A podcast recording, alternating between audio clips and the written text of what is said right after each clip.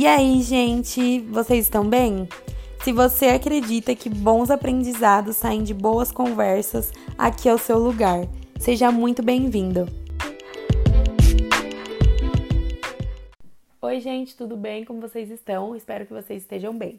Bom, hoje nós começamos aquela série de episódios que eu comentei com vocês, acho que foi no último ou no penúltimo episódio, não me lembro direito, então ouça os dois para você saber o que está acontecendo por aqui, ou então veja o IGTV que eu publiquei lá no meu Instagram, que explica tudo direitinho, como é que tudo vai funcionar e o que, que a gente está fazendo por aqui. Bom, hoje a minha convidada é muito especial, eu conheço ela faz quatro anos mais ou menos, talvez três ou quatro anos, e ela vai compartilhar um pouco com vocês sobre uma parte da vida dela que foi muito, muito, muito difícil e que ela conseguiu superar, que ela conseguiu seguir em frente, enfim. Bom, eu acho que também vale a pena lembrá-los que, como nós estamos de quarentena, eu não a vi para podermos gravar, então a gente gravou por Skype e desde já eu peço desculpa para vocês por causa do chiado ou pela qualidade do áudio não estar tão boa. Estendam graça e entendam que a gente está passando por um momento que não dá para se ver para fazer esse tipo de coisa. Então, me desculpem. Uma outra coisa importante é que ela compartilhou a história dela. Isso não significa que o modo como ela passou por isso, o modo como ela superou essas coisas seja uma lei, uma regra. É só que esse foi o modo dela de passar por isso e que talvez sirva para você. Acho que é importante eu frisar isso, uma vez que tantas e tantas pessoas passam por isso, e eu não quero de forma alguma parecer insensível por tratar de um assunto como esse, talvez de forma só espiritual, tá? Ela compartilhou uh, por uma visão espiritual, mas ela também cita que ela passou por um processo é, com médicos, enfim. Então, miga, vamos lá, agora é contigo.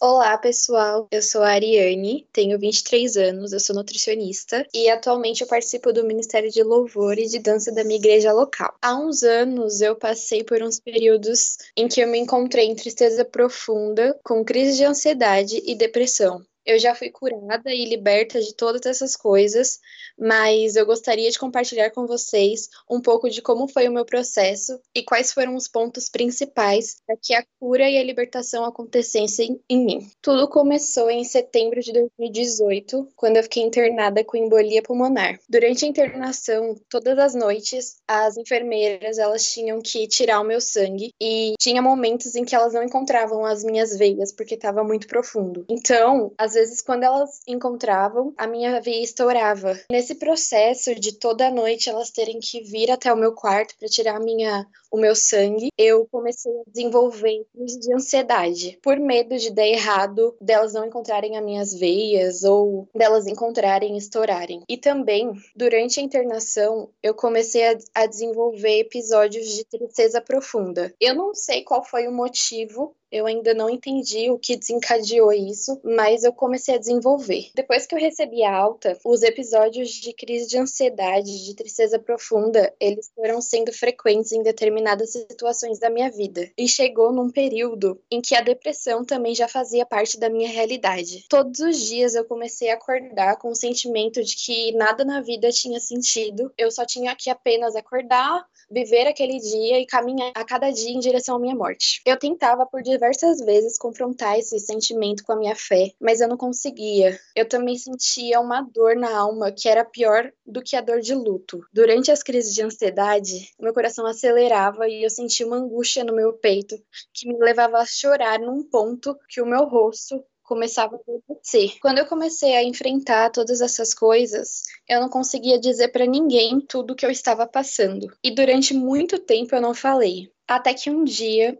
eu contei a um amigo e o meu processo de cura e de libertação começou a acontecer. Eu não contar para ninguém era uma brecha que o inimigo tinha sobre a minha vida. Quando eu me confessei, o meu processo foi iniciado. Em 1 João 9, fala que se a gente confessar os nossos pecados, ele é fiel e justo para nos perdoar os pecados e nos purificar de toda injustiça. Então, depois disso, eu despertei. Eu comecei a procurar por auxílio profissional e ajuda dos meus pastores Durante esse processo, eles estiveram em intercessão por mim e a cada dia eu fui melhorando. Durante esse processo, eu também tive muitas quedas. Quando eu pensava finalmente estar bem por completo, de repente tudo desandava e eu voltava para o processo do começo. Então, durante essas quedas, eu não entendia o porquê essas quedas ainda estavam acontecendo. Até que um dia, conversando com a minha discipuladora e contando para ela algumas situações que eu tive crise de ansiedade, ela viu que todas as situações que eu havia contado eram situações em que eu não tinha o controle.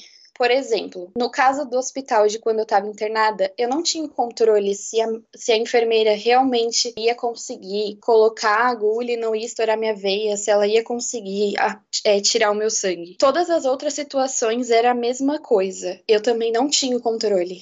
Então, de certo modo, eu percebi que eu não tinha dado 100% do controle da minha vida para Deus. Eu não estava confiando 100% na sua soberania. Por mais que eu soubesse das escrituras, era como se elas entrassem no meu ouvido e não fossem firmadas no meu coração. Quando as verdades de Deus, elas não estão firmadas no nosso coração, nós nos tornamos alvos fáceis do inimigo. A partir desse momento, eu comecei a buscar na palavra coisas para confrontar essa questão de não confiar em Deus, não confiar na soberania dele. Então, um versículo que foi chave para esse processo foi o de Romanos 8:28, que diz que todas as coisas cooperam para o bem daqueles que amam a Deus, daqueles que são chamados segundo seu propósito. Então eu comecei a meditar nesse versículo e o Espírito Santo foi me levando a uma reflexão. Se eu cria nessa palavra de que todas as coisas cooperam para o bem daqueles que amam a Deus e daqueles que são chamados segundo o seu propósito. Se eu cria, se eu era chamada e se eu realmente confiava de que todas as coisas cooperavam para o bem daqueles que o amavam e eu o amava. Então não tinha por que eu temer sobre isso, de eu confiar na vontade dele, na soberania dele. E aí ele começou a trazer essas palavras para o meu coração. Mesmo que tudo ao seu redor parece não dar certo, não se frustre. Isso não significa que os meus planos para sua vida estejam dando errado. E daí ele começou a trazer à minha mente os atributos de Deus, que é a onipotência, a onipresença e a onisciência, que ele é poderoso, que ele é o rei do universo e que ele estava o tempo todo fazendo com que todas as coisas cooperassem para o meu bem. E então eu senti que o Espírito Santo estava me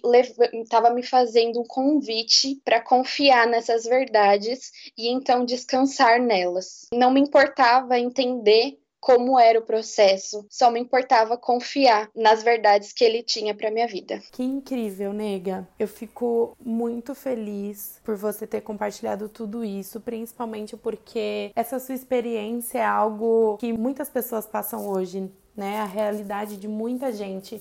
Inclusive, eu passei por algo semelhante com a minha mãe. Não foi tão profundo nem tão sério assim, mas ela passou por uma experiência semelhante quando ela engravidou e foi algo que fugiu completamente do controle dela. E isso é muito parecido com parte do que você compartilhou aqui comigo e com as pessoas que estão ouvindo a gente. Alguns pontos que eu acho importante repetir aqui e frisar, até para as pessoas guardarem com elas, é que quando a gente fala e compartilha compartilha o que a gente está passando com as pessoas, isso gera um poder gigantesco de cura e de libertação para nós, sabe? Uma outra coisa importantíssima que você também falou e que eu fiquei pensando é que você foi procurar na palavra coisas para confrontar aquilo que você não tinha em relação a Deus, que no seu caso era confiança.